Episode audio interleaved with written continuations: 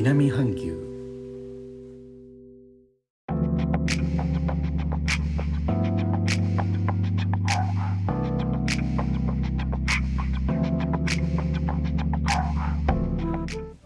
インドネシアから高野です。日本との間約6000キロ。インドネシアジャワ島中部の古い都ジョクジャカルタからお送りしております。日本とは一味も二味も違う東南アジアのライフスタイル声でお届けします。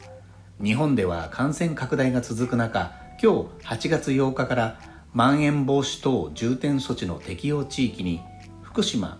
茨城栃木群馬静岡愛知滋賀熊本の8県が追加計13の道府県に拡大。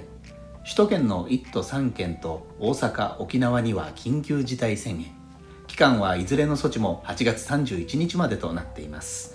ワクチン接種の予約がなかなか取れないという方もいらっしゃるようですね。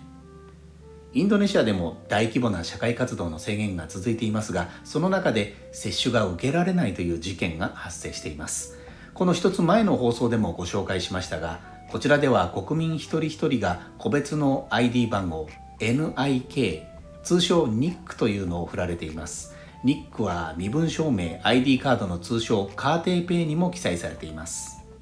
発端はこうです。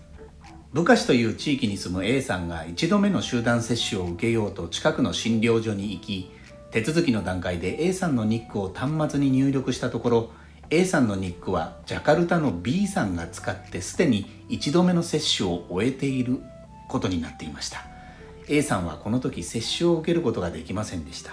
この時点だと2人の人物に同じ番号ニックを振ってしまっているように見えます。報告を受けた当局がジャカルタの B さんの周辺にも調査を広げたところ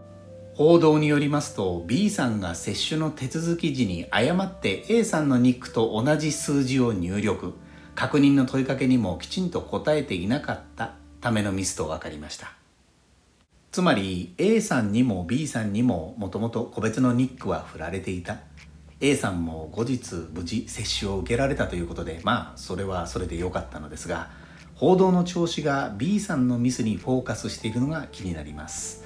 接種手続きの入力を B さん任せ。周辺のスタッフのチェック足りないです。B さんが A さんのニックで登録して接種済みとされた誤ったデータベースにアクセスして A さんと照合と。ダメダメの連鎖体制になっています。身分証明 ID カードのカーテーペイですが表面には機械で読み取るバーコードみたいなのはついていません。私の場合接種会場で手書きの書面で手続きをしましたなんでここでまた書くのと思うアナログな社会が続いています最後までお聴きいただきありがとうございます。レター、コメントもお待ちしております。インドネシアから高野でした。それではインドネシア語でのご挨拶、またお会いしましょう。参拝、順波、ラギ。